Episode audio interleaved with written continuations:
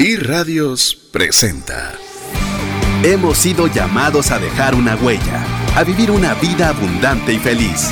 Es tiempo de pasar a un nuevo nivel. Es tiempo de una trascendencia financiera. Aprendamos a honrar a Dios con lo que tenemos a la mano para ser un canal de bendición a otros. Trascendencia financiera. Muy buenas tardes tengan todos, mi nombre es César Tánchez y como siempre un verdadero gusto poder compartir con usted un programa más de trascendencia financiera, un espacio donde queremos que usted no tenga solo lo suficiente, no tenga solo para salir de sus deudas, lo cual obviamente es bastante bueno, que tenga lo suficiente para las necesidades de su hogar, que también es bastante bueno, sino que podamos tener aquel tipo de abundancia en el cual tenemos para cubrir aquello que necesitamos, pero también que tengamos lo suficiente también para poder compartir con aquellas personas que tanto necesitan una mano amiga. Así que si usted le hace clic, es primera vez que está escuchando el programa, pues bueno, eso es lo que intentaremos eh, darle contenido, darle ideas, darle algunos... Eh, algunas eh, formas en las cuales usted pueda mejorar el uso del dinero. Así que ese va a ser nuestro objetivo para estos próximos 90 minutos en los cuales esperamos poder retribuir el valor que usted invierte en nosotros, ese tiempo preciado en el cual usted puede hacer cualquier otra alternativa y que ha decidido poder compartirlo a través de este medio.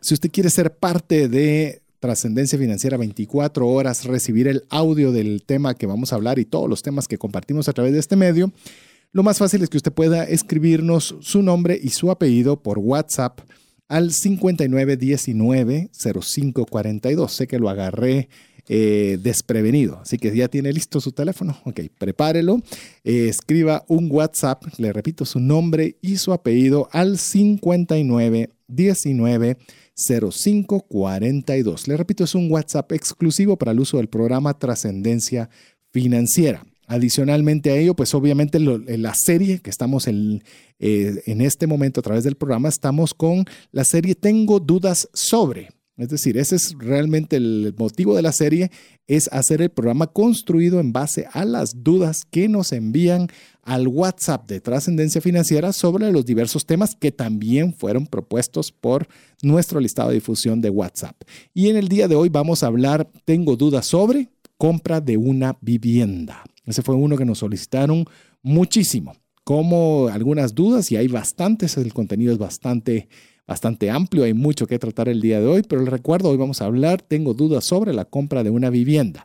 Estamos hablando casa y o apartamento, comprarlo para vivir en él. No vamos a hablar hoy, por lo menos en este programa, eh, creo que vamos a tener que armar una serie de bienes raíces per se. Vamos a hablar de terrenos, no vamos a hablar de inversión per se, o compra para invertir o quiero para un Airbnb. No va a ser el enfoque del programa, sino un compra para un inmueble en el cual vamos a vivir. Así que si usted eh, también quiere participar, le recuerdo, puede hacerlo escribiéndonos al WhatsApp de Trascendencia Financiera 59190542. Y con esto quiero darle ya el paso y la bienvenida a dos, eh, dos personas que me van a acompañar el día de hoy, ambas expertas en el tema, porque hoy vamos a hacer una mezcla de banca y bienes raíces. Así que hoy vamos a tener una mezcla bien interesante, para lo cual voy a presentarle primero a quien ha sido mi coanfitrión para toda la, o la mayor parte de la serie Créditos y hoy está siendo buena parte también eh, de mis invitados frecuentes para compartir conmigo el micrófono en cabina, a César Fajardo, que me acompaña también el día de hoy para este tema. Bienvenido, César. Eh, muchas gracias, César. Qué bueno compartir con ustedes un tiempo más. Eh, qué alegre que nos vamos a platicar durante una hora con 30 minutos, así que acomódese que vamos a conversar del tema. Así es, y tenemos como un invitado que es una persona muy experta en el tema, en el cual quiero presentarles también a Giovanni Ortiz. Él es copropietario de la franquicia Remax en Guatemala desde hace 17 años. Son, fueron los primeros en operar en Guatemala. Es la marca número uno en bienes raíces con presencia en 105 países. Es una de las marcas más reconocidas en el tema de bienes raíces, así que tiene buena experiencia en bienes raíces, pero también la tiene en banca. Eh, tiene más o menos una cartera activa de más o menos 4 mil propiedades en venta de alquiler, una base de datos de más de 18 mil propiedades. Bueno, eh, una persona en la cual creo que tiene bastante conocimiento para ayudarnos en el tema del día de hoy sobre compra de una vivienda. Bienvenido, Giovanni. César, muchas gracias por la invitación. Eh, pues me siento muy honrado, muy contento de poder colaborar el día de hoy con ustedes y esperamos pues poder dejar satisfechos de las dudas a, a nuestros radio oyentes. Perfecto, así que le animamos a que usted no se despegue del programa y si sabe de alguna persona que deba o necesite escuchar este tema, pues bueno, muy fácil, dígale que sintonice 98.1 FM o si vive fuera de las fronteras de Guatemala, porque también tenemos personas que nos oyen, eh, personas que se han reportado desde Canadá, que se han reportado desde Perú, eh, algunas de ellas también Ecuador, pues bueno, dígales que lo único que tienen que hacer es ir también a la página web eh, que es 98 con números, o sea, 9 y 8 con números, 1 con letras, punto FM, 98.1 FM, o bien que bajen la aplicación a su teléfono. Eh, también pueden escuchar la radio en línea, no solo este programa, sino todos los programas que se transmiten a través de esta estación. Así que, sin más, ¿qué te parece, mi estimado Tocayo, si arrancamos ya con, el tema? Perfecto. Ok, Das, das el banderazo libre. Pues demos. A ver, arranquemos la primera. Vamos a, vamos, eh, por el formato de, esta serie, no, no vamos a ir como con una línea conductual. No se imagine, como tuvimos ya el programa de storytelling, que vamos a iniciar con una introducción y tener una conclusión. Vamos a estar pimponeando diferentes temas en base, vuelvo a lo mismo, a las preguntas que nos han estado haciendo para que lo podamos ir viendo una por una. Empecemos con esta. ¿Es recomendable comprar una casa a través de una hipoteca? Es una pregunta de una de las personas que nos escribió al 59190542. Arranquemos con el punto financiero de la banca y luego nos tiramos un poco al, tema bien raíz. Ok, perfecto. Pues yo considero, la primera respuesta es sí, es recomendable. ¿Por qué? Porque el monto que uno usualmente invierte en una propiedad inmueble es de un monto considerable que va a ser un poco difícil que tengamos nuestros ahorros para comprarla. Como bien hablamos en los temas de financiamiento y también en la parte de ahorro, eh, usualmente uno invierte en una propiedad inmueble para vivir en ella y estamos pensando en un periodo de largo plazo. Y de igual manera, la hipoteca está vinculada a un largo plazo.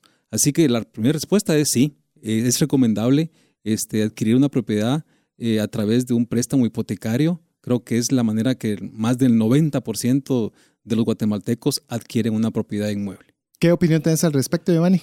Eh, concuerdo con César que definitivamente eh, yo empezaría por partir del, concepto o del origen de una hipoteca. Eh, surge la necesidad de un comprador que quiere agenciarse o adquirir fondos necesarios para la compra de un inmueble.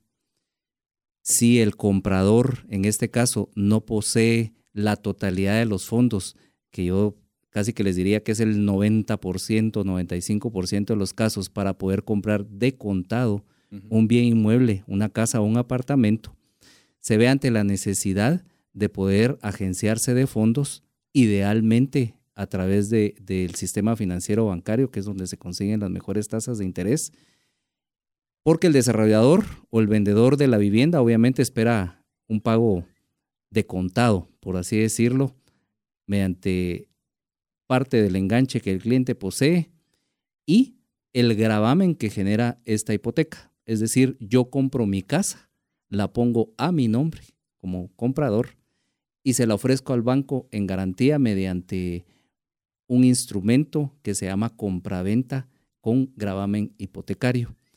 Por lo tanto, esto nos, nos, hace pensar que la necesidad de agenciarnos de fondos para poder comprar una vivienda es, es en la mayoría de casos eh, una necesidad y por lo tanto definitivamente sí es recomendable y necesario eh, tomar una hipoteca para poder adquirir una vivienda.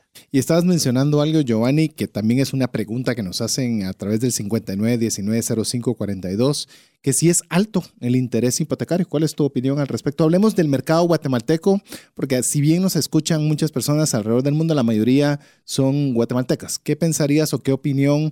Y quiero decirles, amigos, tenemos personas de banca y de bienes raíces, así que las opiniones son... Eh, más que opiniones personales, son opiniones bastante técnicas. ¿Qué pensás al respecto? Pues las tasas de interés eh, en el tiempo han ido disminuyendo. Eh, hago la referencia hace cerca de 20 años.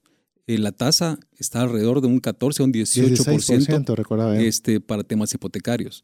Vemos hoy ya ofertas, va a depender del sector, del segmento, del monto de la vivienda, pero pueden oscilar desde un 7.5 a un 9%.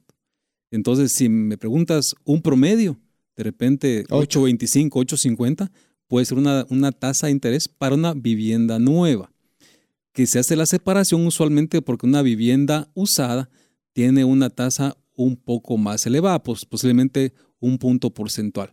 Así que si usted está pensando en adquirir una propiedad, pues la tasa de interés es importante. Y hoy por hoy es una tasa de interés muy baja, que casi podemos decir que estamos obteniendo la misma tasa en quetzales que en dólares. Eh, más o menos oscila en la misma línea. Entonces, eh, repito, un 8.5 puede ser una buena tasa en promedio, dependiendo del proyecto que usted está evaluando.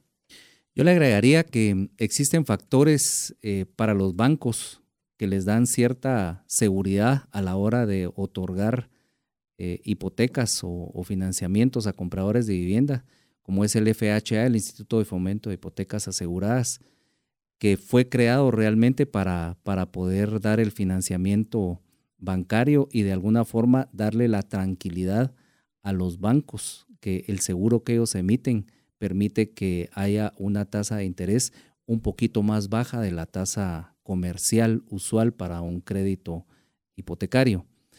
Quizás la diferencia no sea solamente la, la, el tema, en el tema de vivienda usada o nueva, no sea solamente la tasa de interés, sino el porcentaje de enganche que los bancos piden también.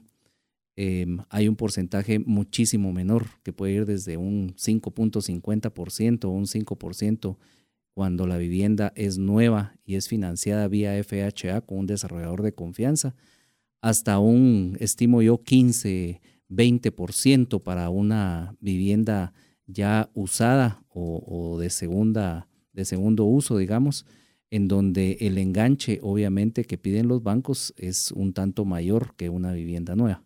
Correcto. Pues, ¿Quieres mencionar algo? Perdón. No, no, eh, pues me emociono cuando estamos conversando este tema porque efectivamente eh, es muy amplio el concepto y sí, la tasa de interés, como bien dice Giovanni, en el tema de FHA eh, posiblemente sea un punto abajo de lo que uno adquiere sin, sin que sea FHA. ¿Por qué? Porque la garantía que da FHA hacia las instituciones bancarias es, es del 100% de la propiedad. Así que es un tema que vale la pena irlo observando. Desarrollando. Así es. Eh, de hecho, quiero desarrollar un poco más el tema de FHA, porque hay muchas preguntas relacionadas, pero antes de eso, mencionaste que hoy en día en Guatemala las tasas de interés están casi que eh, igualadas con la tasa de interés en dólares. Así es. Lo cual me hace suponer, pero quiero preguntar, hacerlo en forma de pregunta, que por lo menos en la situación actual en Guatemala, eh, convendría más una, una deuda hipotecaria en quetzales que en dólares. Yo opino que es en quetzales. ¿Por qué? Porque si nosotros somos generadores de quetzales, nos convendría más tomarlo en quetzales, porque automáticamente nos eliminamos el riesgo cambiario, porque pensemos que la moneda nuestra eh, pierde su valor, por así decirlo, eh, tendríamos que pagar más quetzales para comprar dólares, así es, y pagar nuestra cuota. Así que cuando antes la tasa de interés en dólares era menor, pues sí, efectivamente uno eh, corría ese riesgo de decir, bueno, le voy a poner fe a que la tasa en dólares es menor y me animo a adquirir un préstamo en esa moneda. Pero hoy ya no es así. O sea, nuestra moneda estaba muy estable, este, el sistema financiero bancario estaba muy sólido. Entonces, hoy. Y por muchos años, lo, debo, lo, lo, debo, añadir al comentario que decías, porque a veces ahora, el ahora lleva ah, 18, 20 18, 20 años. Así es, así es. No es, no, es, no es una noticia reciente. Así es. Así que si usted hoy genera quetzales y está pensando en crear una propiedad, este, piense en adquirirla en quetzales, No, no en dólares. Sí, por lo menos puedo decirle que ya las, dependiendo de las tasas que vieron se estaban mencionando nuestros amigos invitados hoy, pues sí, definitivamente no tiene mucha, mucho sentido que sea en dólares bajo las condiciones actuales que nos encontramos. Quiero tal vez eh, bajar un poco a parvulitos 1, a trocitos 2 con el tema de FHA, porque hay mucha audiencia joven que está apenas empezando a considerar eh, comprar una casa y no sabe qué es FHA. Eh, les pediría a favor a ustedes que nos puedan explicar de una forma más sencilla cómo funciona un FHA o qué es un Em, FHA.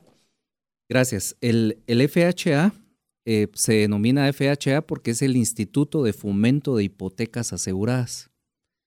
Fue creado como una entidad eh, descentralizada y autónoma con, con, personalidad jurídica y patrimonio propio.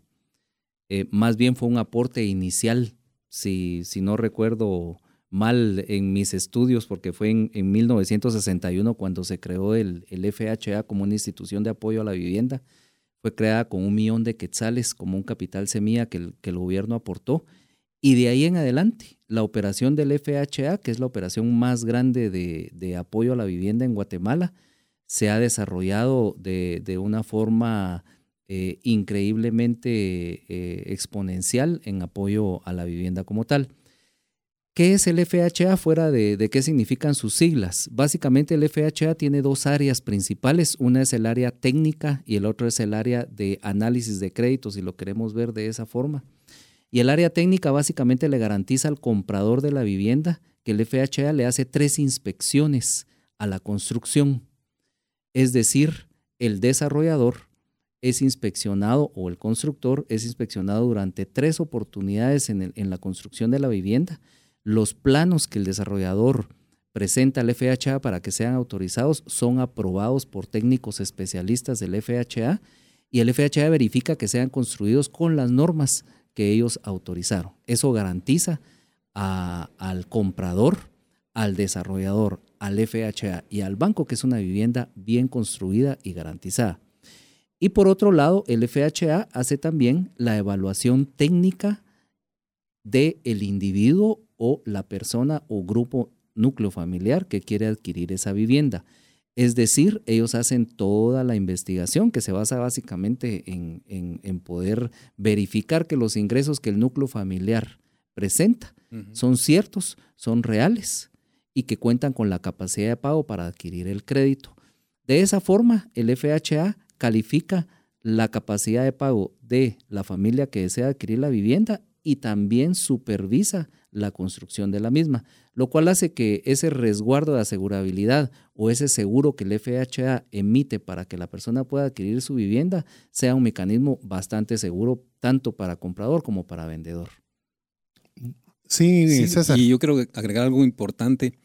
Eh, el análisis que hace FHA, a diferencia de los bancos, eh, ellos toman o consideran los ingresos de, los padres, por así decirlo, de los hijos, incluso cuando ya hay hijos que quieren adquirir su propiedad y ya cierta edad, también consideran los ingresos de los hermanos, los ingresos de los padres, de los suegros incluso.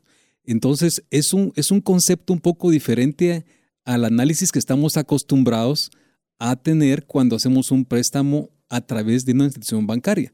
Ellos hacen un, eh, consideran los, ingresos del núcleo familiar, como bien decía Giovanni. Adicionalmente, los bancos, pues también les interesa este, este tipo de, de préstamos porque están garantizados al 100%. O sea, se considera un préstamo eh, para los bancos con garantía al 100%. Porque si el cliente lamentablemente dejara de pagar, este, quien toma la propiedad es FHA y la pone a la venta y le devuelve al banco el saldo de capital que pudiera tener el deudor hasta 18 meses de intereses que se hubiera podido tardar en generar todo el proceso de asignación de la vivienda a FHA. O sea, sigue siendo un modelo ganar, ganar, ganar, porque eh, el comprador sirve como un instrumento para poderse calificar con toda su familia o núcleo familiar. El FHA pues cumple su función para lo cual fue creado, que bien comentaba Giovanni, y los bancos otorgan un préstamo con una garantía del 100%. De hecho, es permisible porque obviamente baja el riesgo para el banco de, porque tiene garantía de que el dinero que está otorgando eh, lo va a recuperar independiente de qué suceda con la persona que toma el préstamo. Así y eso es. lo hace más barato. Así es, por eso tiene una tasa más baja. ¿Y eso dónde se tramita? Voy a, insisto, voy a tirarme a, trocitos uno, a trocitos uno. ¿Quién lo hace? ¿Se hace directamente en la institución del FHA? ¿Se hace dentro del banco? ¿Cómo se aplica para un FHA? El, el sistema más utilizado para financiarse al adquirir una vivienda es que mm, el desarrollador cuenta con una fuerza de ventas propia en su proyecto. Cuando el cliente califica o reserva, eh, automáticamente pasa a, ser apoyado por un gestor del banco que va a financiar y a su vez por el mismo asesor de ventas que le atendió. Entonces le entregan toda una serie de formularios eh, al, al cliente como tal para que presente su papelería. Y al referirnos de papelería nos referimos básicamente a una constancia de ingresos, a sus estados de cuenta bancarios, si está aplicando en un banco en donde él no maneja cuenta. Eh, caso contrario, pues el banco no se molesta en, pedir, sino únicamente con, el nombre y el número de cuenta es suficiente. Eh, el cliente pues presenta la papelería que respalda sus ingresos, llena los formularios y de ahí en adelante toda esa papelería el mismo desarrollador se encarga de entregarla al FHA, al departamento de análisis, y en cuestión de tres semanas el departamento de análisis está contestando positivamente sobre el, crédito que, van a autorizar. Y es una forma muy sencilla de hacerlo. Realmente todo ese proceso el cliente no lo percibe porque cuenta siempre con el apoyo de la gente de ventas que le atiende directamente en el proyecto. Cuando yo como usuario quiero aplicar y no estoy comprando una, una vivienda nueva, sino ah. una vivienda existente, me puedo acercar al FHA, que tiene sus oficinas aquí en el edificio Aristas, en eh, eh, Aristos eh, Reforma, en la zona 9, para poder directamente en las ventanillas con ellos apoyarme para que me asesoren en, el, en, el, la calificación, en el otorgamiento del crédito. Sí, mencionabas, bueno, vamos a ir, hay varias, varias varias menciones que han hecho ustedes que creo que vale la pena irles haciendo preguntas de extensión. Por ejemplo, el tema de la inspección me parece algo muy interesante. En Estados Unidos usualmente no se compra una vivienda si no ha pasado por una inspección. Y nosotros aquí en Guatemala usualmente ni el carro a veces lo, inspeccionamos bien, solo lo prendemos y hacemos como que somos mecánicos y eh, decimos que se oye bien. Pero realmente el tema de la inspección es bien importante porque de alguna forma nos, es una forma de garantía de que la infraestructura se, pues está llenando al menos una, una serie de requisitos mínimos de calidad o confiabilidad, ¿verdad? Correcto. Yo te diría que la inspección del FHA es una inspección eh, bastante buena en el tema de no solo la construcción de la vivienda, sino ellos también eh, inspeccionan, autorizan los servicios del de, el complejo residencial como tal. Es decir, para que un proyecto califique en FHA debe tener en orden su planta de tratamiento, debe tener garantizada la energía eléctrica, el agua potable, las calles, las banquetas, es decir, una serie de servicios que, hacen que no solamente la casa, sino el condominio, la notificación, el proyecto como tal, sea calificable y, y cumpla con normas básicas desde el punto de vista del FHA. Pero yo no me quisiera circunscribir solamente al FHA. En Guatemala contamos de verdad con empresarios, constructores y desarrolladores de primera que no necesariamente necesitan del FHA para hacer proyectos exitosos. Tenemos ejemplos de desarrolladores con trayectoria de, muchos años en, en, Guatemala que hacen proyectos de primer orden aunque no sean calificados por, por el FHA. Pero sus proyectos hablan por ellos. Así es. Recordemos, y hay un tema que, es importante mencionar, y es que depende del valor de la vivienda. El FHA, si mal no recuerdo, tiene valores hasta 2 millones de quetzales como techo límite. Quiere decir que si yo quiero comprar una vivienda que supera el valor de los 2 millones de quetzales o los 250 mil dólares, ya no es calificable en FHA. Entonces, eh, es, es, un tema de vivienda, por llamarlo así, estándar, que es decir, de 2 millones de quetzales para abajo. Si yo quiero comprar algo de 250 mil dólares en adelante, ya lo tengo que hacer con mi propio riesgo con el desarrollador. Y existe una variedad de desarrolladores muy buenos, muy responsables en Guatemala. Perfecto, ok, muy bien. Sí, porque una pregunta que creo que está contestada, o ustedes me dicen si hay una arista adicional, es que nos dicen, entonces es mejor una deuda con FHA o una deuda bancaria. Pues yo creo que los parámetros que mencionaron creo que nos dan de alguna forma la respuesta a esa pregunta o hay algo adicional que quisieran decirle a esta pregunta. Pues de repente tal vez una pequeña arista eh, va a depender de lo que la persona esté buscando. Por ejemplo, como bien decía Giovanni, eh, toda la evaluación que hace FHA a los proyectos de alguna manera le da cierta garantía al, comprador de la vivienda que está adquiriendo. Pero también hay desarrolladores que honestamente no necesitan este, hacer todo ese proceso y ser parte de FHA porque tienen sus estándares tan altos que pues automáticamente garantizan la propiedad, el terreno, la administración, la seguridad, lo que se llama el suministro de energía y el agua potable, que lo hacen un lugar seguro para invertir. Entonces, usualmente depende del desarrollador si decide o no ser parte de FHA. ¿Mm? Ok. En términos de educación financiera, que entiendo que es la, finalidad del programa, es importante mencionar que el FHA no financia. Al final, quien otorga el financiamiento es el banco. Es el banco, quien compra la cédula hipotecaria. El FHA nosotros lo tenemos que ver como una aseguradora. Las aseguradoras no financian, sino las aseguradoras aseguran. La Dan una garantía. Da una garantía, así es. Pero quien financia al final de cuentas es el banco. Es el banco. Que en esta vía están haciendo una pregunta también que creo que nos alcanza para antes de ir a nuestro primer corte musical, que si es una buena alternativa comprar una casa recuperada por el FHA, porque mencionaste de que, bueno, fue César el que mencionó que en el momento del incumplimiento, pues FHA es la que toma la posesión del inmueble. ¿Es una buena alternativa considerar eh, comprar este tipo de viviendas recuperadas? Yo te diría, el FHA efectivamente cuenta con una cartera de activos extraordinarios que se pueden consultar en línea en la página web www.fha.gov.gt, en donde saca a oferta sus activos extraordinarios, es decir, las casas que retira de clientes que no, no consiguieron pagar por diferentes razones y las sacan a venta.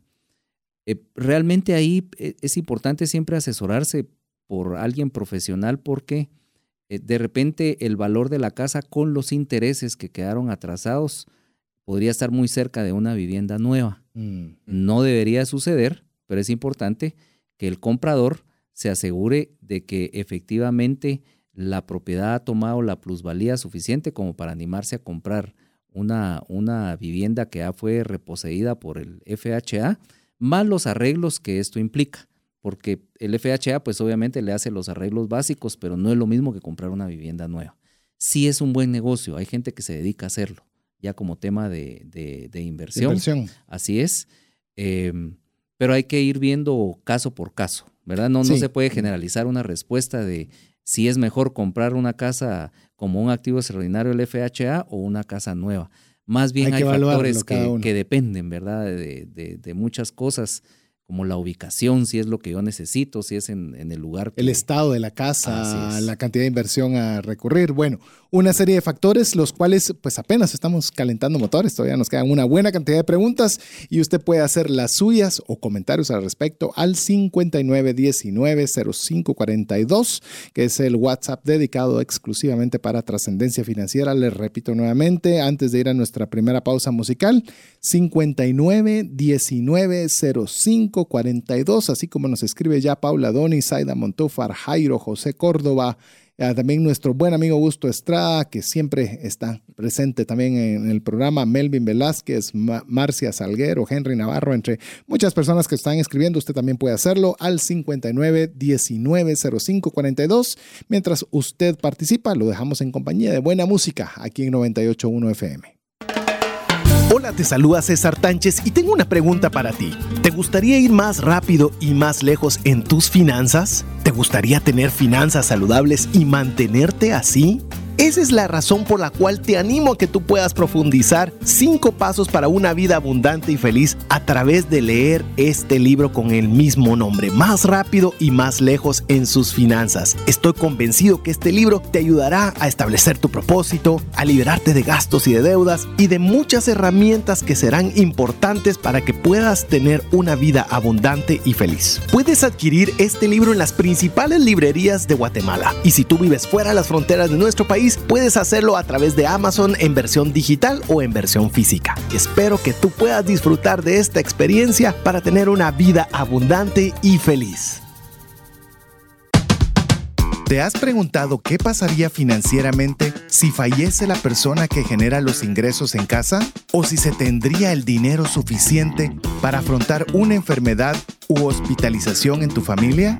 Una mensualidad de seguro te permite restablecer un ingreso en caso de fallecimiento, tener los recursos para pagar una necesidad médica o reponer un patrimonio como una casa o vehículo. Cotiza tu seguro en Central de Negocios al PBX 2386 9520 o al WhatsApp 5995 4444. WhatsApp exclusivo para trascendencia financiera. 59190542. Búscanos en Facebook y Twitter como arroba trasciende más. Gracias amigos y hermanos, su programa de verdad que contribuye a formarnos muchísimo en el área financiera, financiera, un área que se necesita fortalecer tanto en las personas que habitamos nuestro país. Mi duda es la siguiente. Quisiera comprar eh, una casa o un apartamento el siguiente año porque pues necesitamos trasladarnos al país. Sin embargo, eh, me parece que al comprar un apartamento y a la hora de haber un terremoto, no te responde nadie por el apartamento y tal vez te darán, no sé, un cuadrito que quedó. Sin embargo, si es una casa, tú puedes tener un seguro y no hay ningún problema y conservar tu propiedad. Pero no sé cómo está la cuestión legal al respecto eh, y qué me pueden contar ustedes. Muchas gracias. Agradecemos eh, las preguntas que usted también nos puede hacer, así como lo hizo nuestra radio escucha. Las puede hacer a usted al WhatsApp 59 en el formato de audio. Y también así podemos también tenerlo en viva voz para que vea que sí hay preguntas, que no son. Es más, a mí nos me han ocurrido toda esta cantidad de preguntas que nos han enviado. A ver, aquí se mezcló el tema financiero con el tema de seguros. Específicamente, si entendimos bien a la persona que nos, es, que, eh, nos mandó la nota de voz. Eh, dicen, una casa, puedo estar tranquilo porque aseguro mi casa y no pasa nada. ¿Cómo está el tema legal y el tema de protección en el caso de un apartamento? ¿Qué te parece si arrancamos? Tengo unas ganas de contestarla, pero te la voy a ceder, por favor. Ok, me la devolves a mí. A ver, mire, básicamente, eh, si es un edificio, hablemos en un edificio que viene a ser la pregunta que estaba haciendo, normalmente los edificios deben de tener una póliza de seguro contra terremoto e incendio general para el edificio. Es decir, si hubiera en el caso del terremoto, que fue lo que usted mencionó, pues bueno, hay, un, hay una cuota de seguro que se pagan entre todos los que son los condómines del edificio, en la cual pues si pasara algo, pues obviamente se va a resarcir el valor del edificio y se va a distribuir entre los metros cuadrados o la distribución que se tenga entre todos los condómines. Habiendo dicho eso, eso tiene usted que tener presente que todo lo que usted haya invertido en su apartamento, llámese su homenaje de casa, que usted le puso un closet especial, que le puso un piso especial, eso no va dentro de la cobertura de seguro.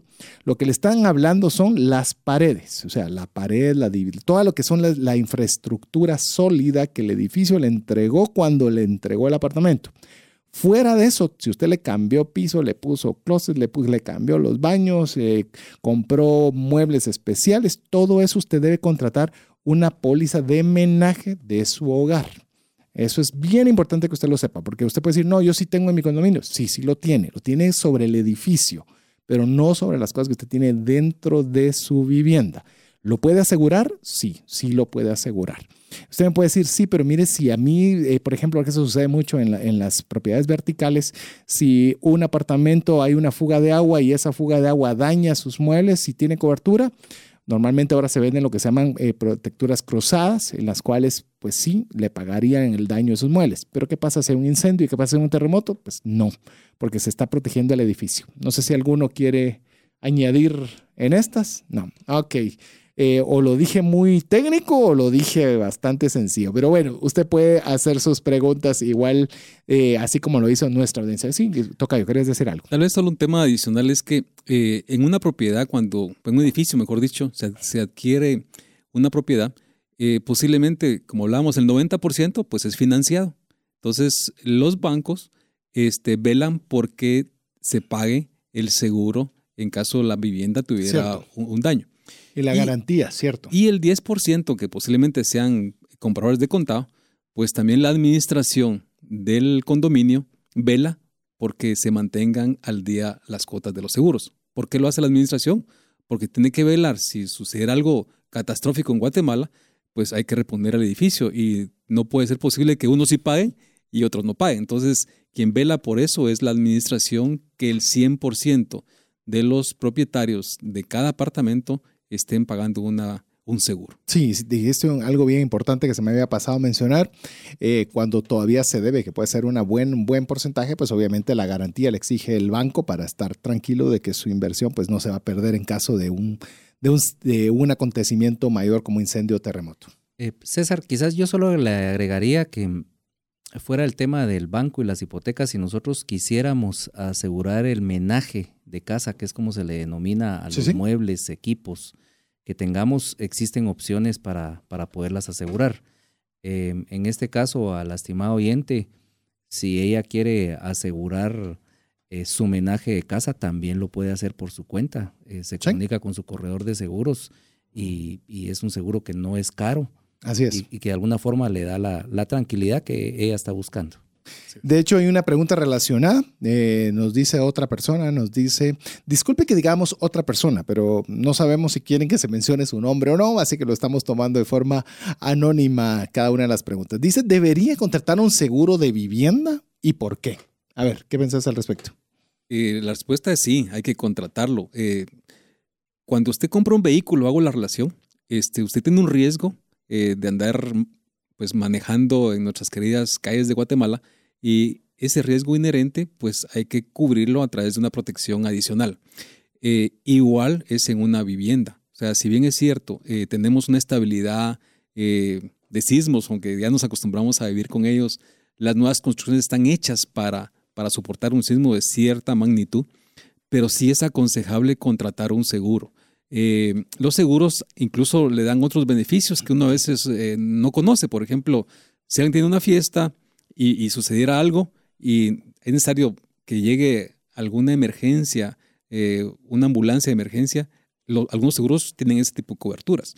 Este, cerrajería, plomería. Es correcto. Sí, tienen. Entonces, la, respuesta es sí. Yo creo que es vale la pena. Y como bien decía Giovanni, el costo es, bajo. realmente el costo del seguro de vivienda es bajo.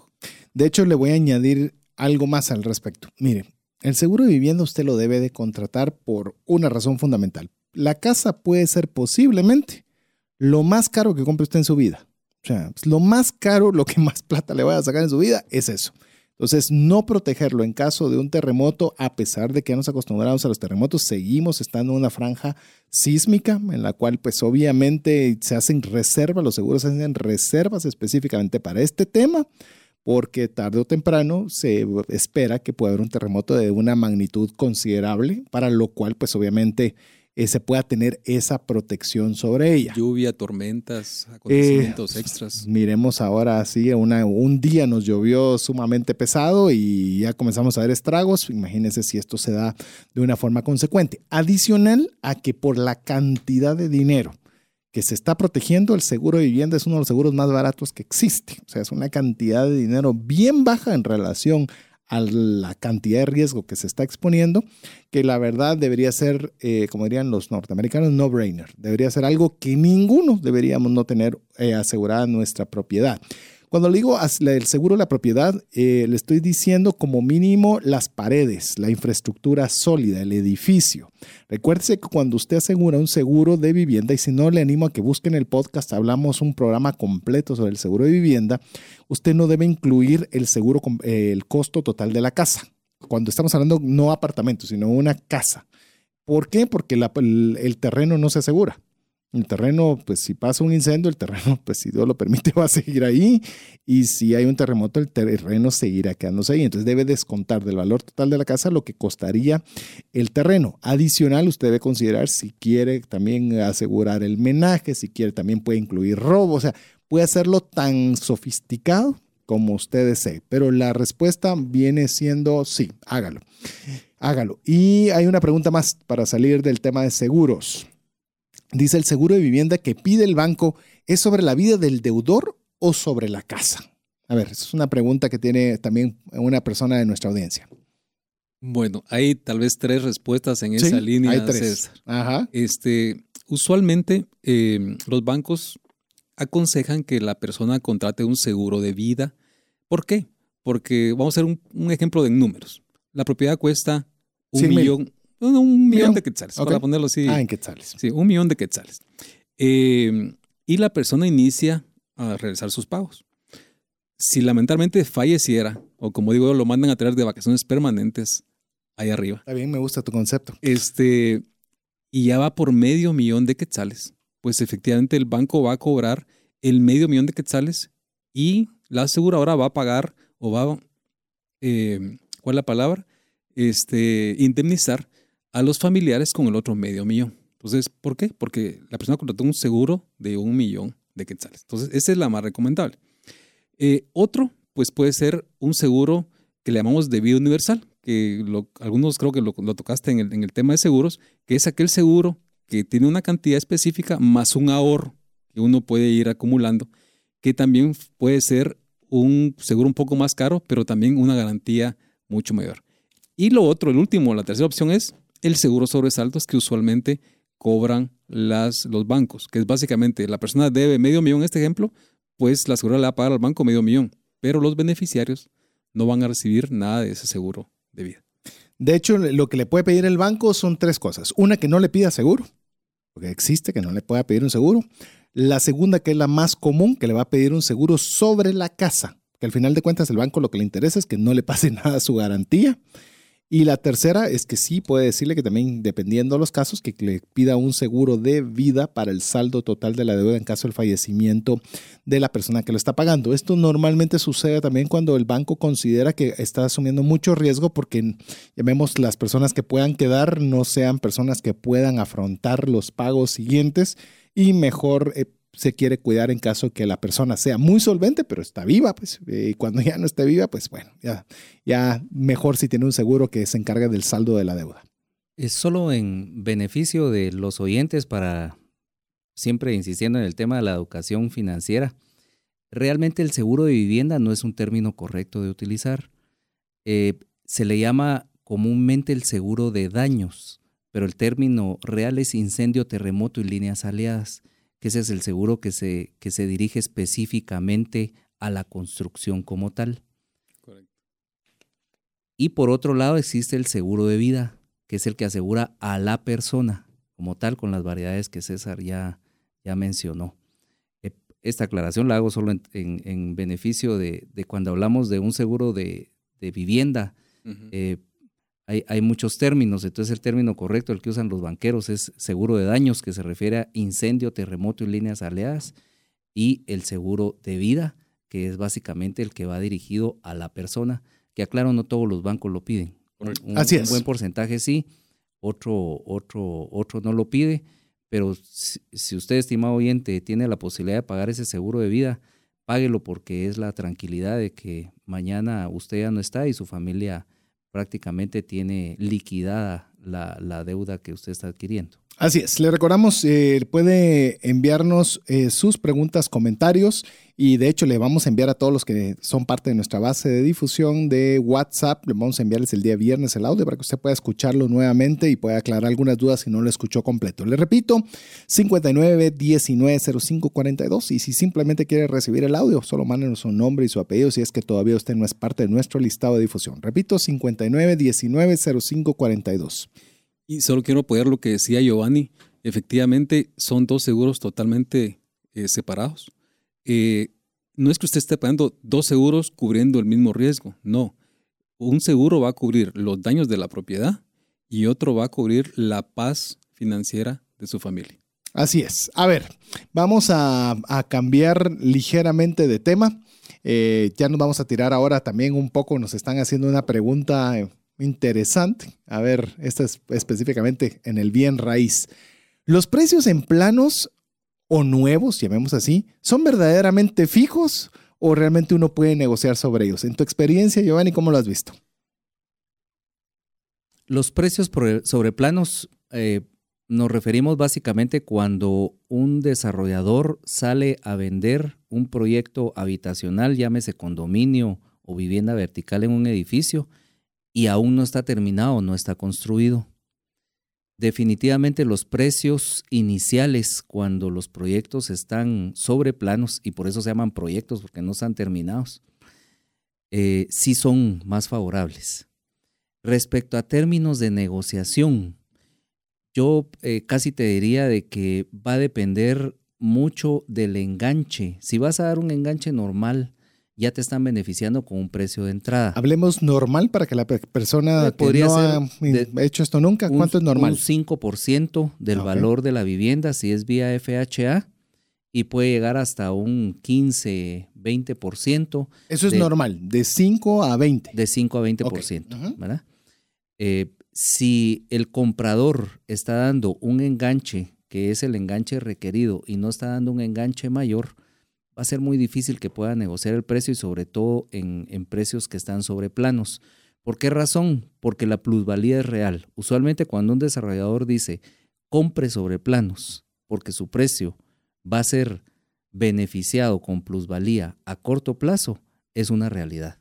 ¿Qué quiere decir esto? Que si la, la propiedad vale 100 mil dólares sobre planos, seguramente cuando la construcción se termine, esa propiedad va a tener una plusvalía que puede ir desde el 10 hasta el 20%. Y eso en términos eh, de inversión o financiero significa una buena ganancia para un cliente eh, que puede ir esa ganancia en términos de seis meses hasta, hasta año y medio. Eh, sí es, sí es eh, favorable poder comprar. ¿Qué tanto se puede negociar? Va a depender de las políticas de cada desarrollador.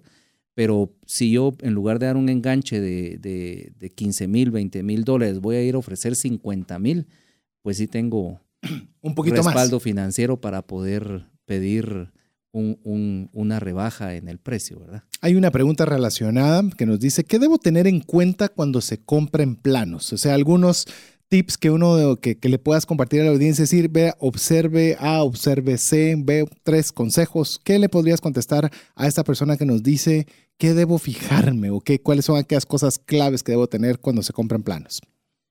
Número uno, el respaldo del desarrollador o, o promotor de vivienda. Voy a hacer un paréntesis. ¿Qué debiese ver en un desarrollador o un constructor? Cuando hablamos de, de- del respaldo, me refiero a la, tra- a la trayección que esa persona ha tenido en el tiempo. Es decir, es un desarrollador que está desarrollando por primera vez un proyecto o ya tengo o ya tiene un récord de años de, de varios proyectos que ha desarrollado. Hay una diferencia definitivamente sustancial entre un desarrollador experimentado que ha cumplido con proyectos, que, que tiene buenos comentarios a nivel de mercado, con un desarrollador que está empezando. Y conste que no estoy diciendo que ninguno sea mejor que el otro. No. Simplemente es más confiable y es. eso da un respaldo. Tiene un como tal. registro, tiene un respaldo. Así es. Eh, el otro aspecto es de que si el desarrollador está ofreciendo financiamiento bancario, quiere decir que ya hubo un banco que, que revisó eh, que, que sea una persona pues adecuada para poderle comprar. Es decir, que va a cumplir. Tercero es eh, revisar los aspectos legales. Debe existir una promesa de compraventa. Debe tener claras las condiciones de las arras, es decir, del enganche que yo estoy dando, cuánto voy a perder si yo ya no llego a comprar esa solución habitacional o cuánto me va a devolver a mí el desarrollador adicional al enganche que yo di si él no cumple. Esa condición tiene que estar muy clara y cuándo me lo va a devolver. Tiene que ser muy claro en términos de tiempo cuándo va a suceder cada cosa.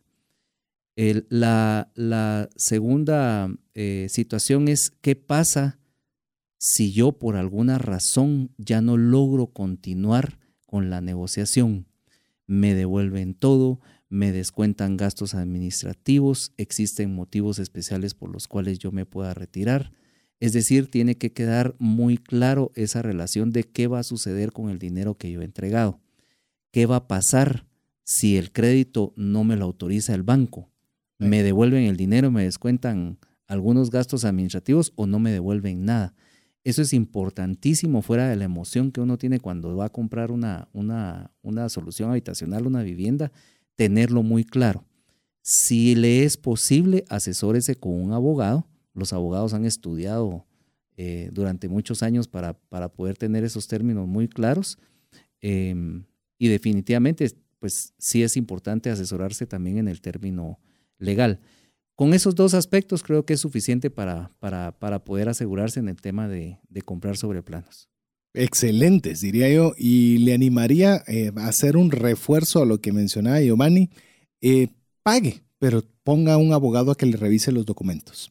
A veces nosotros queremos evitar, eh, yo qué sé, no sé cuánto cobre un abogado por hora, pero no porque no lo utilice, sino que a mí me tienen como que una tarifa por las cuestiones que yo utilizo en la oficina, pero pague, ¿qué pueden ser? 200, 400, 500, 1000, no sé, pero a veces va a comprar una propiedad de 2 millones, por mencionar solo un ejemplo, o un millón como el que mencionaba César, y no queremos invertir mil quetzales en que nos revisen que las condiciones del contrato son condiciones eh, justas, dejémoslo, justas para, para, las, para todas las partes y que obviamente ven una persona velando por nuestros intereses que nos diga considero que sí, o solicita esto, o pedí, o modifica, alguien que pueda hacer un filtro para la hora de tomar decisiones. Así que yo sí le animaría a, que si va a hacer una compra de esa envergadura, pues que vale la pena que usted también eh, eh, pague un poquito por ese consejo.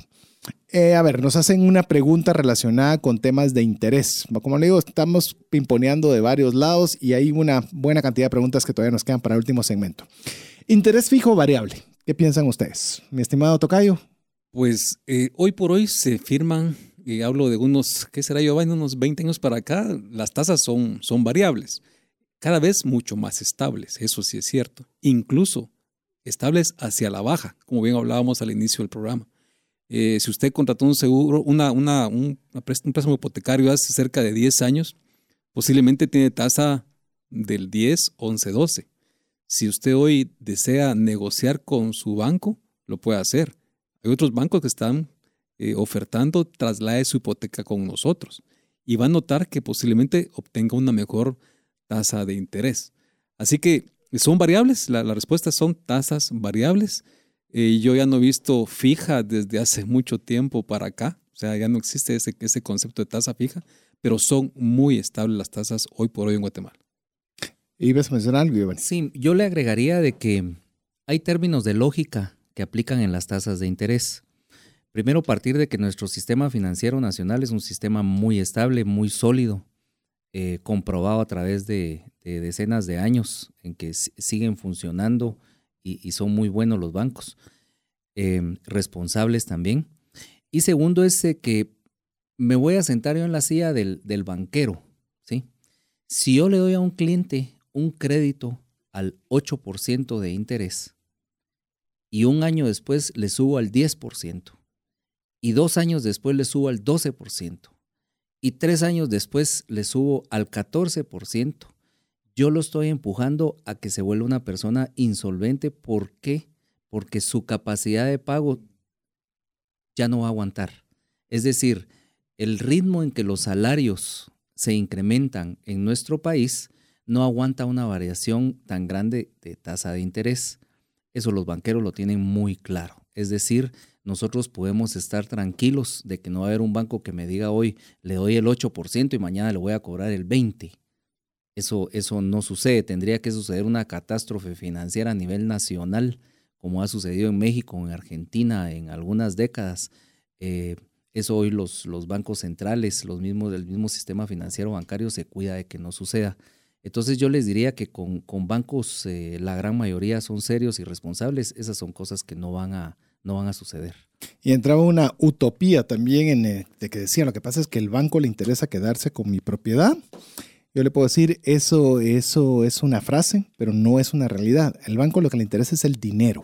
O sea, le interesa el dinero. Es más, si se queda con una propiedad, no se queda una propiedad para quedársela. Realmente lo que quiere es liquidarla inmediatamente porque está en el negocio del dinero de prestar y de captar dinero. Eso es lo que está el negocio y hay un diferencial entre más movimiento hay entre estas dos, donde le queda más plata al banco, no teniendo más activos.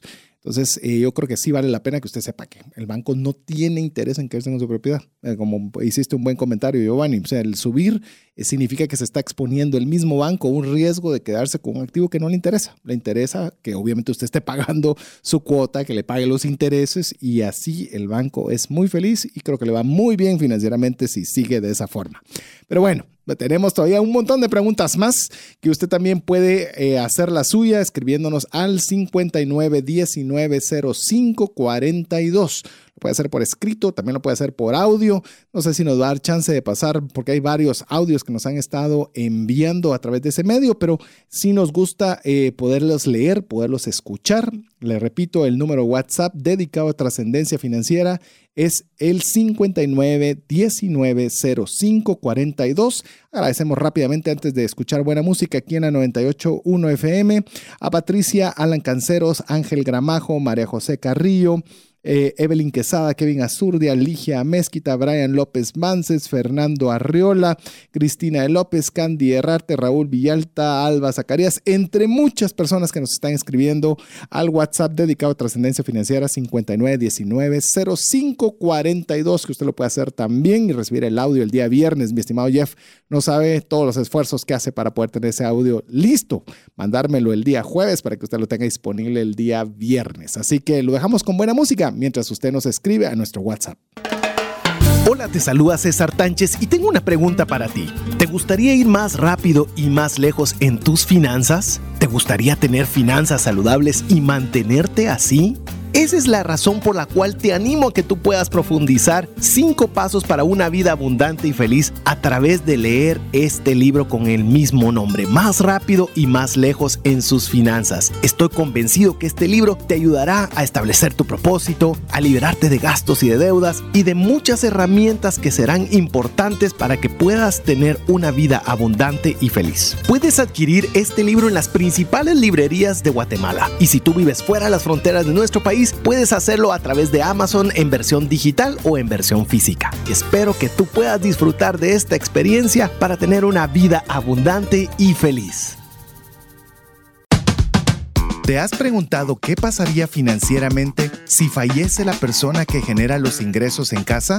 ¿O si se tendría el dinero suficiente para afrontar una enfermedad u hospitalización en tu familia? Una mensualidad de seguro te permite restablecer un ingreso en caso de fallecimiento, tener los recursos para pagar una necesidad médica o reponer un patrimonio como una casa o vehículo. Cotiza tu seguro en Central de Negocios al PBX 2386 9520 o al WhatsApp 5995 4444. WhatsApp exclusivo para trascendencia financiera.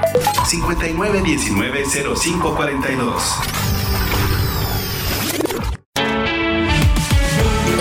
Búscanos en Facebook y Twitter como arroba trasciende más. Así es, usted puede enviar su mensaje al WhatsApp dedicado a trascendencia financiera, como ya lo están haciendo bastantes personas. Y simplemente, si usted tiene una pregunta, tiene un comentario o simplemente quiere recibir el audio del programa el día viernes, pues es muy fácil. Usted nos tiene que escribir al 59190542. Eh, aprovecho para mencionar porque es algo que ha estado sucediendo. No sé qué está sucediendo con nuestra plata, pues con la plataforma de WhatsApp per se. Si usted no recibe el audio el día viernes, es que algo sucedió. Así que usted puede preguntarnos porque enviamos toda, toda la base, mandamos el audio, pero muchas veces nos dicen, mire, yo no lo recibí por alguna razón, pues sí, efectivamente no llegó, pero no tenemos forma de saber a menos de que usted no lo escriba. Así que si usted mira que va viernes alrededor del mediodía y no lo ha recibido en su teléfono, pues muy fácil, nos dice disculpen, no lo he recibido y se lo reenviamos con mucho gusto. Así que le repito una vez más, antes de seguir con el tema, 59 19 05 42 es donde usted puede estar en contacto directo con el programa. A ver, una pregunta. Arranquemos que nos queda, ya estamos contra reloj para la última parte del programa. Dicen, eh, una persona nos está escribiendo, ¿qué consideran de los nuevos apartamentos que está comprando la gente joven, que tienen muchos servicios compartidos? A ver, Giovanni.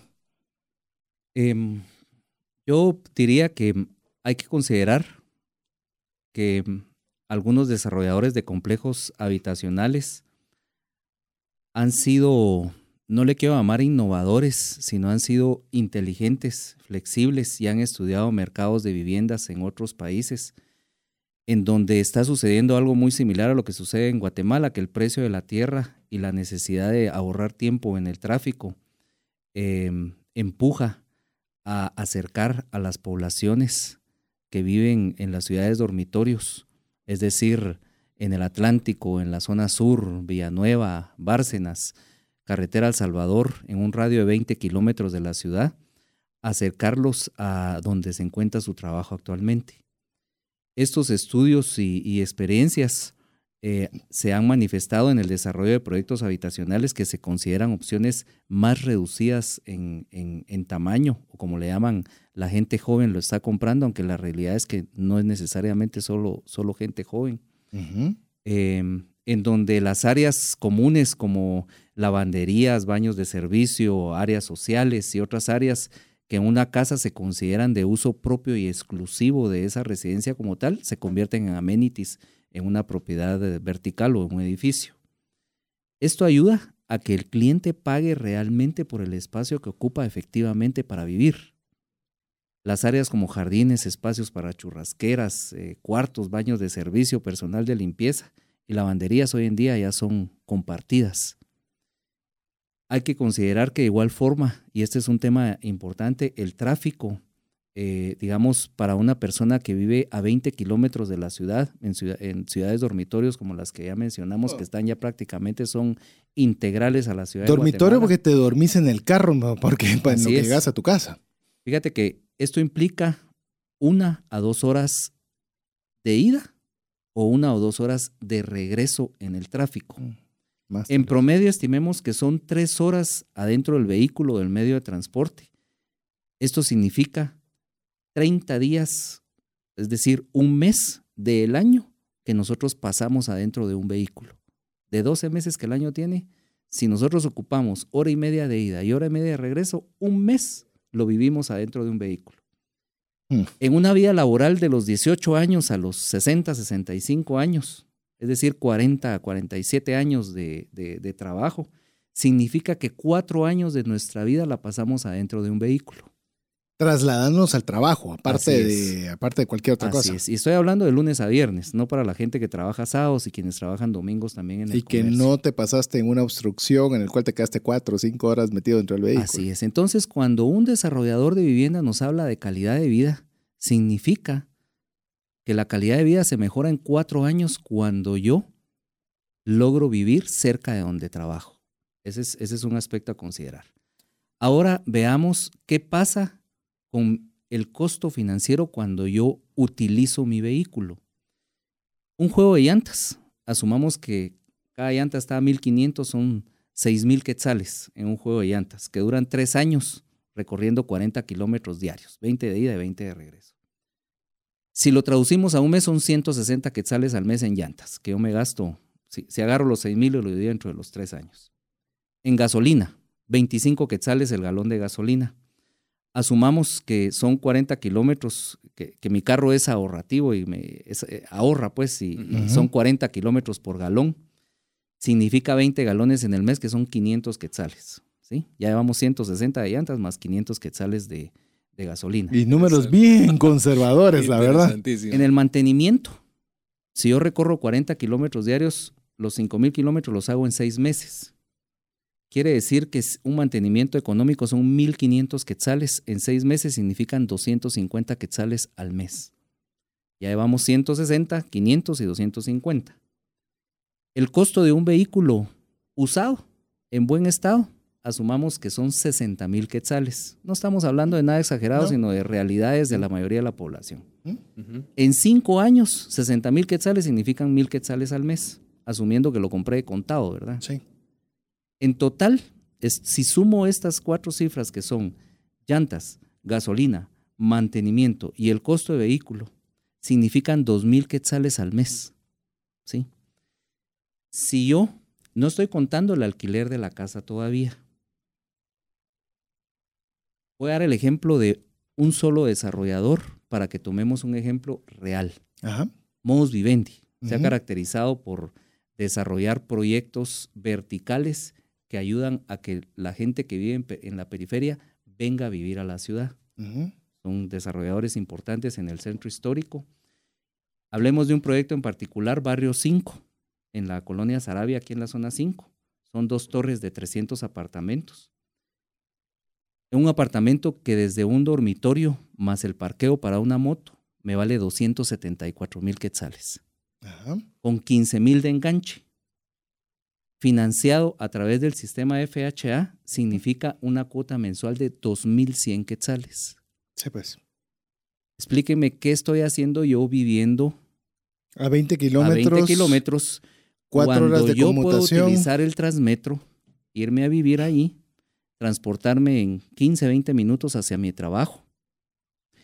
Y el ahorro, si yo agarro y vendo mi vehículo, que me costó 60 mil quetzales y lo voy a dar en 30 mil a la mitad del precio, agarro 15 mil, lo pago de enganche y los otros 15 mil me compro una moto y el resto lo ahorro. ¿Sí? Sí. Si yo me transporto en la moto, los costos ya, ya no vale la pena hacer el, el tema del vehículo porque son cosas diferentes. Sí. Me ahorré 100 quetzales, la gasolina de la moto y ya tengo una vivienda propia. Este es un ejemplo de cómo yo puedo inteligentemente salir de mi vehículo, traerme para acá. Entonces, cuando yo trabajo en un call center, en la zona 10, en la zona 13, en la zona, en las zonas centrales, por decirlo así, y me preguntan por qué los jóvenes están comprando apartamentos, porque solo dejar de usar su vehículo les paga la compra de un apartamento propio. Así es. De hecho, en, en Estados Unidos te puede ver que buena cantidad de personas que tienen muchos recursos no tienen vehículo.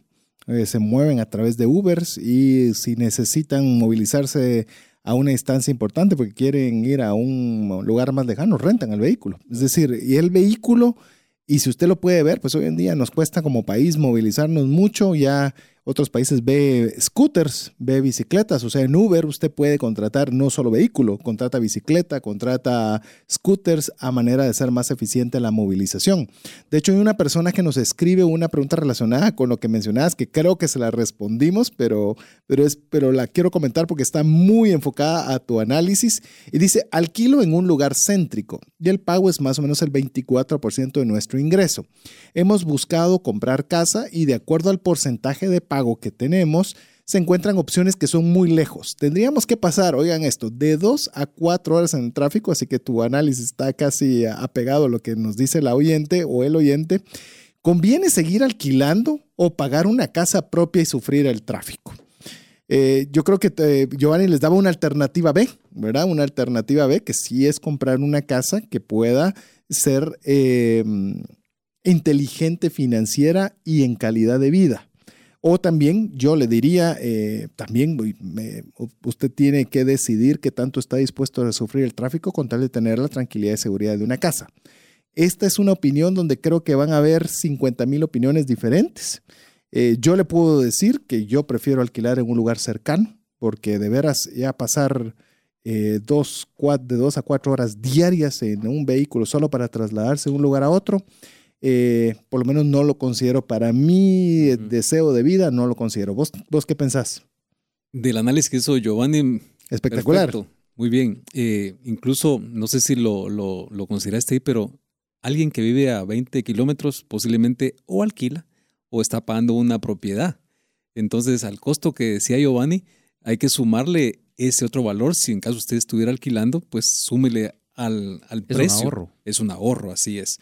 Entonces, casi que en automático uno puede ponerse a pensar con números como los que decía Giovanni, muy claros de qué hacer.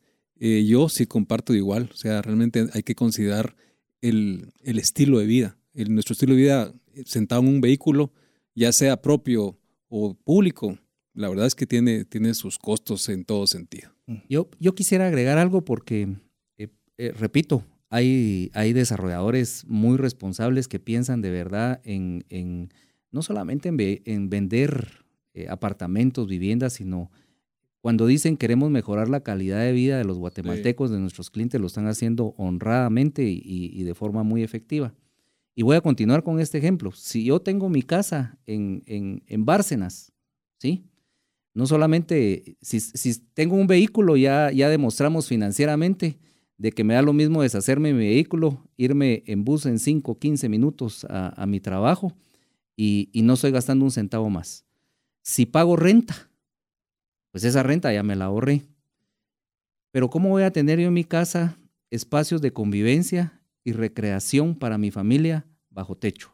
Pues lo que puedo tener es un jardín pequeño, ¿verdad? Un parque al aire libre, un salón social, guardería infantil, si yo soy papá, soy mamá, soy pareja, tengo un niño pequeño, este tipo de, soluciones nuevas están ofreciendo guarderías infantiles para que mientras yo voy a trabajar, mi hijo se pueda quedar bien cuidado. Cancha de fútbol, cancha de básquetbol, espacios para, churras, para churrascos, senderos para disfrutar de caminatas. Todos estos amenities yo no los tengo en mi casa hoy en día. Entonces, eh, eso es realmente mejorar la, la, calidad de vida. Yo de verdad eh, me siento muy contento como, como corredor de bienes raíces de poder recomendar buenos desarrolladores, de apoyarlos para encontrarles propiedades y que sigan desarrollando también, que, que la gente se acerque a la ciudad. Esto nos evita el tráfico, esto nos mejora la calidad de vida, nos mejora el ingreso. Eh, César, decías, estás alquilando, preferís alquilar, mejor comprar.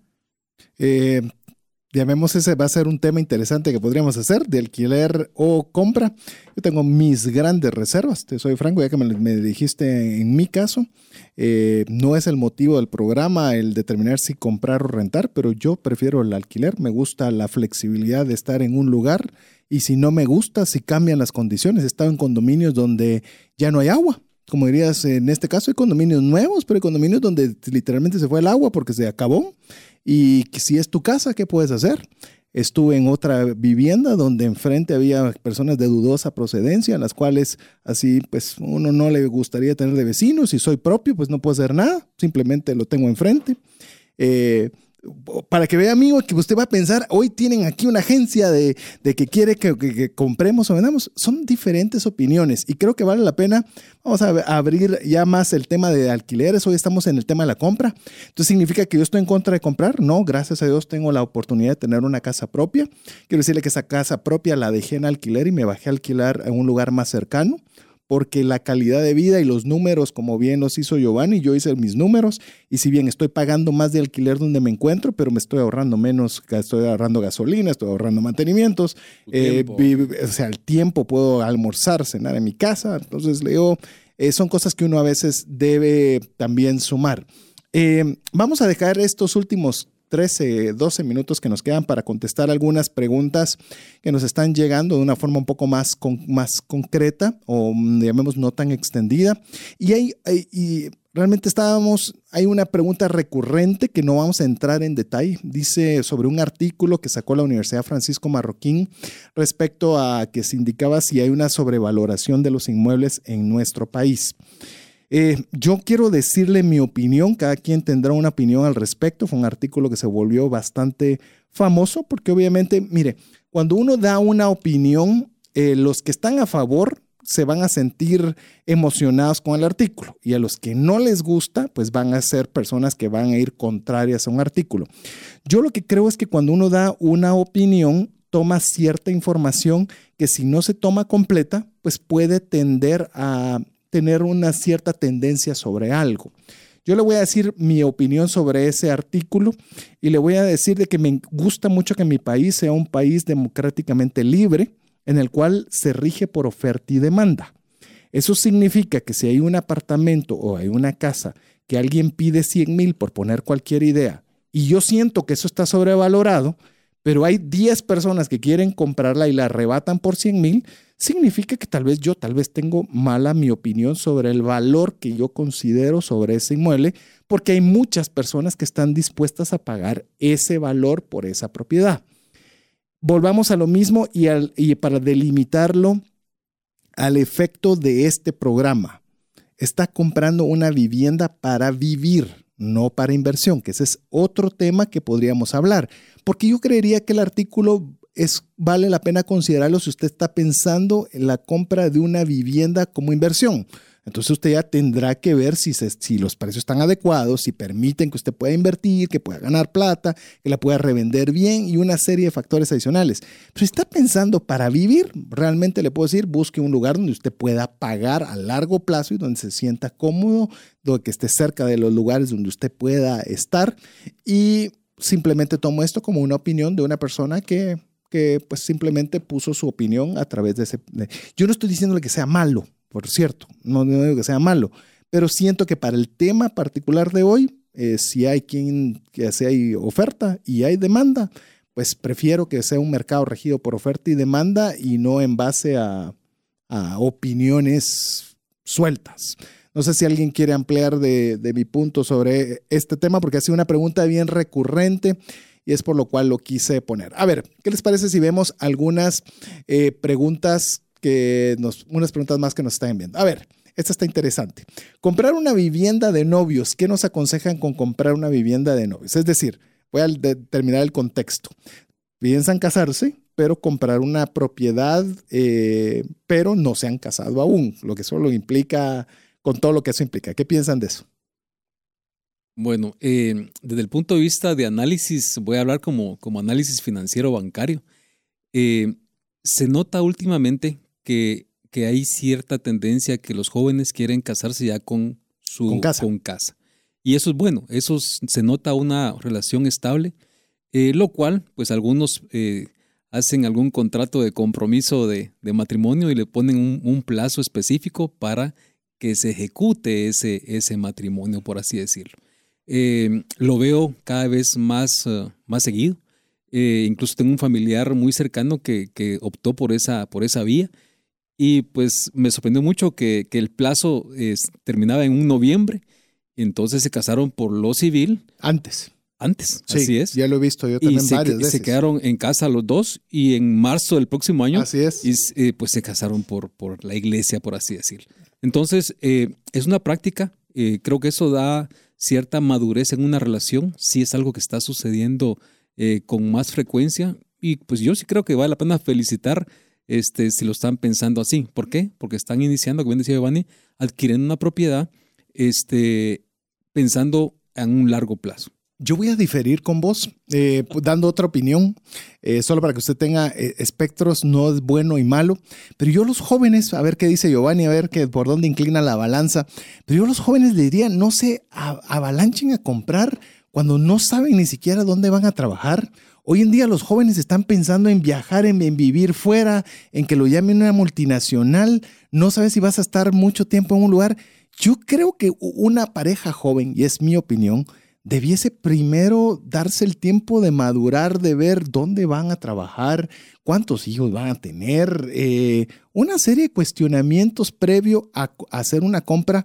Imagínense, compra un, un, bien en el cual pues puede hacer que le limite a cambiarse de trabajo porque le ofrecen otro para no pasar las dos, cuatro horas, porque pensamos todos de que todas las empresas están en un sector, pero y se lo llaman a una que está del otro lado y usted diga, ah, pero hasta allá yo no me iría por el tema de tráfico.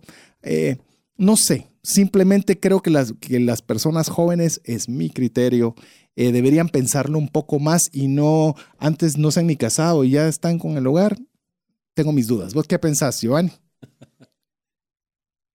Voy a expresarme en términos específicamente de comprar una vivienda, porque eh, realmente opinar sobre el, el noviazgo, la solidez, lo que puede llegar a pasar, eh, es, especular. Cada, cada, cada, cada caso es una vida. Es, es diferente sí. y hay quienes eh, desde novios duran toda la vida. Y otros que nada. Y hay quienes se casan y hasta ahí llegó todo. De uh -huh. noviazgo todo era muy lindo. Entonces hay, aquí podemos platicar de una variedad de casos y creo que no es ese el concepto. Uh -huh. Yo sí creo que comprar una vivienda, independientemente que seamos novios con, con, mi pareja, estemos solteros, estemos empezando a trabajar o ya tengamos 40 años, es una buena inversión. Si yo elijo bien esa vivienda, uh -huh. nunca voy a perder. ¿Por qué? Porque hoy me voy a trabajar a una multinacional y me trasladan a otro país. Si yo elegí la vivienda adecuada, me asesoré bien, esa vivienda la dejo alquilada y se paga sola.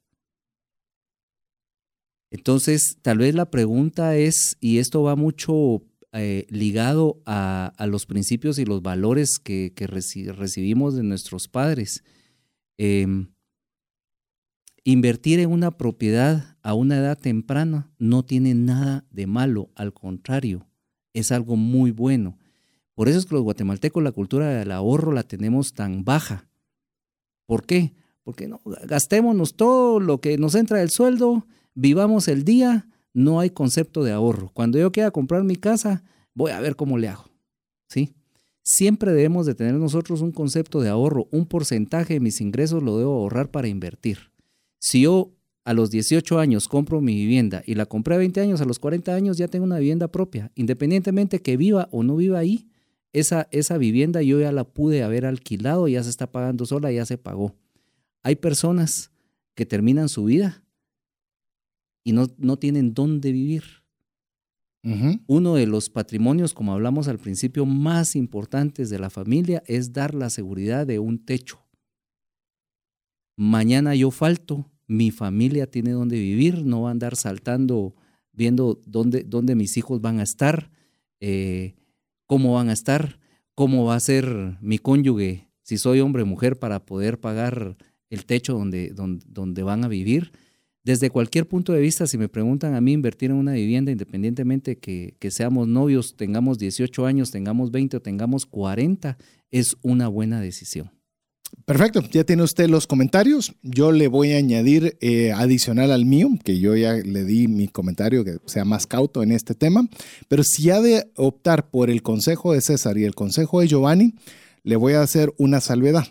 Por lo menos tenga ahorrados seis meses de la cuota que va a pagar porque también he visto de mi lado personas que se quedan sin trabajo, personas que les pasa una adversidad y no tienen para pagar su hipoteca. Y al no tener para pagar su hipoteca, después de tres meses, pregunte de quién es la casa.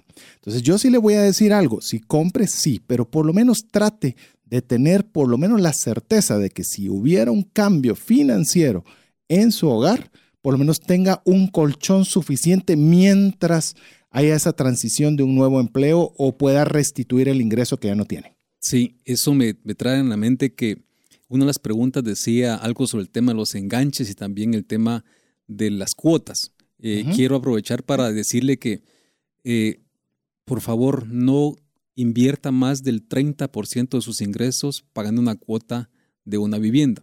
Yo tengo un amigo muy cercano que paga cerca del 61% de sus ingresos. Hmm y eh, vive en una casa preciosa, en un condominio precioso, este, pero este, le está yendo difícil porque con el 40% para efectos prácticos tiene, que, tiene que vivir. Impuestos, mantenimiento, y aparte, de eso, todo eso el, condominio pues tiene un perfil interesante. Entonces, él gana 20 mil quetzales, ¿sí? y pues paga 11 mil y fracción de, de, cuota. Eh, hay, hay que pensar. Entonces voy en la línea que decía César, en donde yo recomiendo que está bien, piense en adquirir, pero que la cuota no sea más del 30% de lo que usted o ustedes reciben.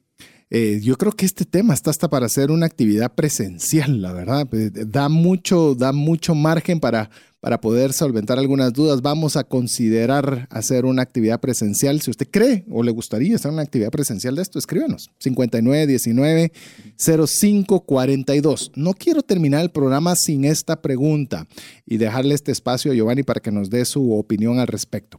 ¿Cómo una persona puede hacer palabra técnica no sería la palabra adecuada, pero de una forma más inteligente saber el precio adecuado de una casa. Porque te pueden decir, esta casa vale 100 mil, vale 200 mil, vale 300 mil, pero algunos consejos que le podrías dar a la persona para que pueda tener una idea de saber si realmente eh, la propiedad puede valer lo que le están diciendo que vale, ya sea nueva o usada. Em, respondería en dos sentidos. Uno, asesórese adecuadamente con un corredor de bienes raíces profesional. Voy a hacerte otro paréntesis. Nos dicen cómo puedo escoger bien a un asesor inmobiliario y que no me vaya a querer eh, estafar. Fue la pregunta correcta como nos hicieron. Em, busque una empresa, al igual que con los desarrolladores, que tenga trayectoria, que tenga reconocido nombre, que tenga una cartera amplia de propiedades para no tener necesidad de andar preguntando por otro lado, sino que le pueda decir, yo he vendido 15, 20, 30 propiedades en este sector y los precios han variado de esta forma en el transcurso del tiempo. Em, es importante asesorarse de una forma adecuada con un profesional. Asesores de bienes raíces hay muchos. Hay un señor o una señora que de repente conocía a alguien, hizo una llamada telefónica, alquiló o vendió una propiedad porque conocía al comprador y al vendedor y ya se tituló asesor de bienes raíces. Y habemos también profesionales que dedicamos toda una vida a poder estudiar, a tener un nombre y un prestigio para poder asesorar adecuadamente a nuestros clientes. Em, la verdad es que la, la experiencia y el respaldo saltan a la vista en cualquier momento. Y segundo, tal vez lo más importante, si no quiere enrolarse en el mundo de, buscar un asesor de bienes raíces, pague un valuador. Hay muy buenos valuadores en, en, Guatemala que son los expertos y quienes han estudiado para poderle decir, esta propiedad tiene este valor comercial y bancario. Es decir, si usted va a un banco, en este valor se la van a, se la van a, a, para hipoteca. Así es, en este valor. Y si es comercial es para que usted sepa en qué valor se puede vender. Y les pueden decir también en el informe de evaluación, esta propiedad está en un sector de venta lenta, de venta moderada o de venta acelerada. Y de igual forma, el informe de evaluación debería incluir, si yo quiero alquilar esta propiedad, cuál es el valor de las rentas hoy en día. Nosotros tenemos eh, suficiente confianza con valuadores, intercambiamos información constantemente de mercado y yo le diría, hay 5, 10 valuadores importantes. Si usted quiere saber cuáles son, acérquese a su, a su banco de confianza y pregúntele con qué evaluador trabaja. Ellos le van a poder decir con qué evaluadores y ellos son los expertos en ese tema. Fantástico. Yo creo que para 90 minutos creo que tiene información suficiente para poderla digerir poco a poco.